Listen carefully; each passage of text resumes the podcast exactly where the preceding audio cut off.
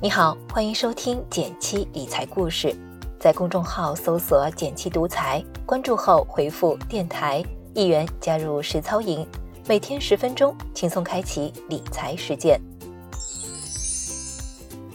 昨天有位刚入职的小朋友来问，公司不交社保，直接补钱给我行不行？不是更划算吗？千万别犯傻，你以为拿到手的钱多了几百块就是赚到了？要真这么想就亏大了。首先，公司不给你缴纳社保的行为是违法的；其次，你没有参保就无法享受医保报销。另外，生育津贴、失业保险金这些福利也没了。很多人对社保这个非常有用的基础保障了解的很少，甚至可能从来就没有用到过。今天特别准备了五个实用的社保小知识，一起分享给你。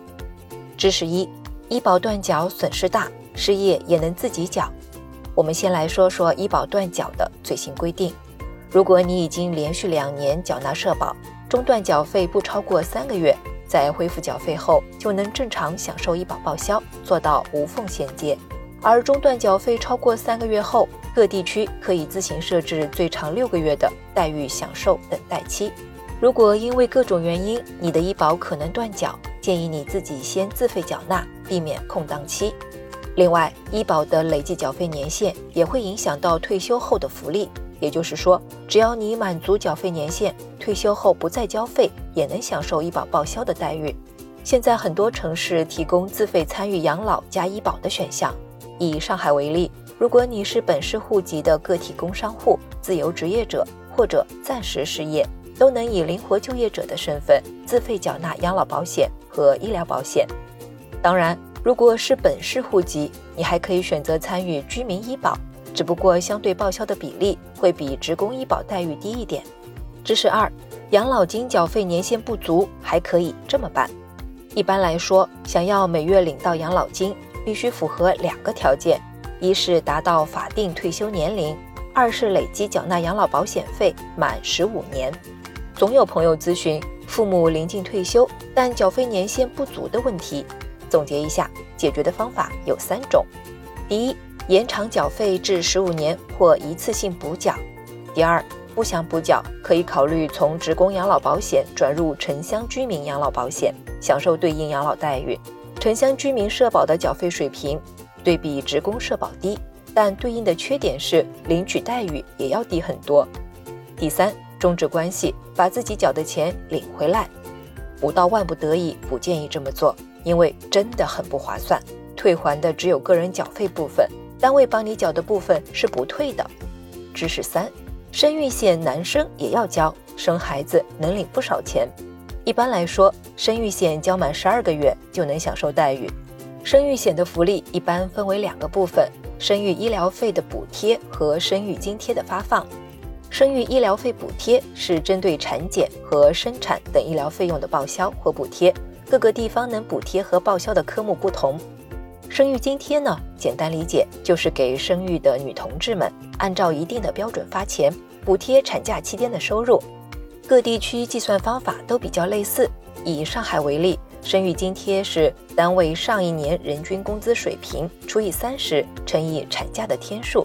大家注意了，这个计算基数不能低于当地上年度社平工资的百分之六十，不高于百分之三百。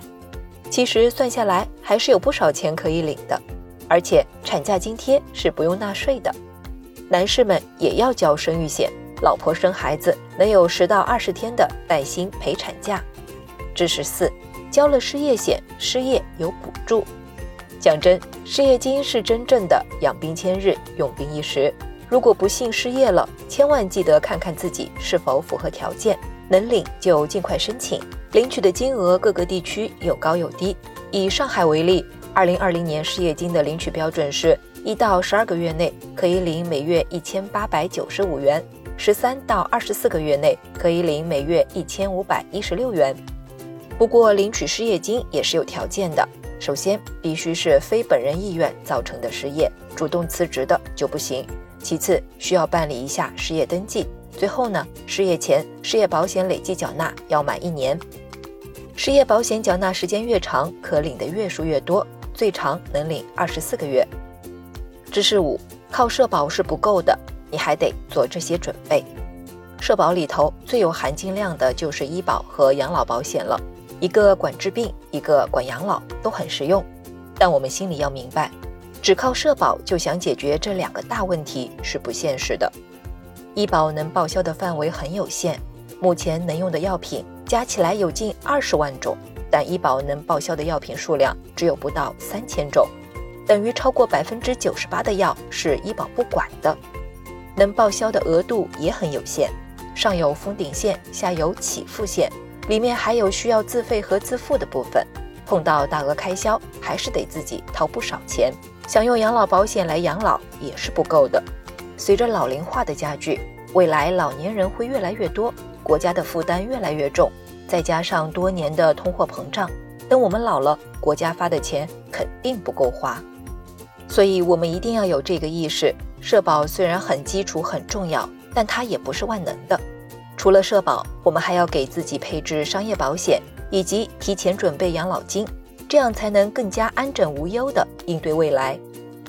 如果你一直对投资感兴趣，却不知道从哪儿下手，不妨试试加入我们的一元实操营，跟着我们来开启一场零基础、低成本的投资实践。如果对你有启发，也请你帮我点个赞，给个小鼓励。好了，今天就到这里啦。最后再提醒一下，微信搜索并关注“减七独裁，记得回复“电台”，你真的会变有钱哦。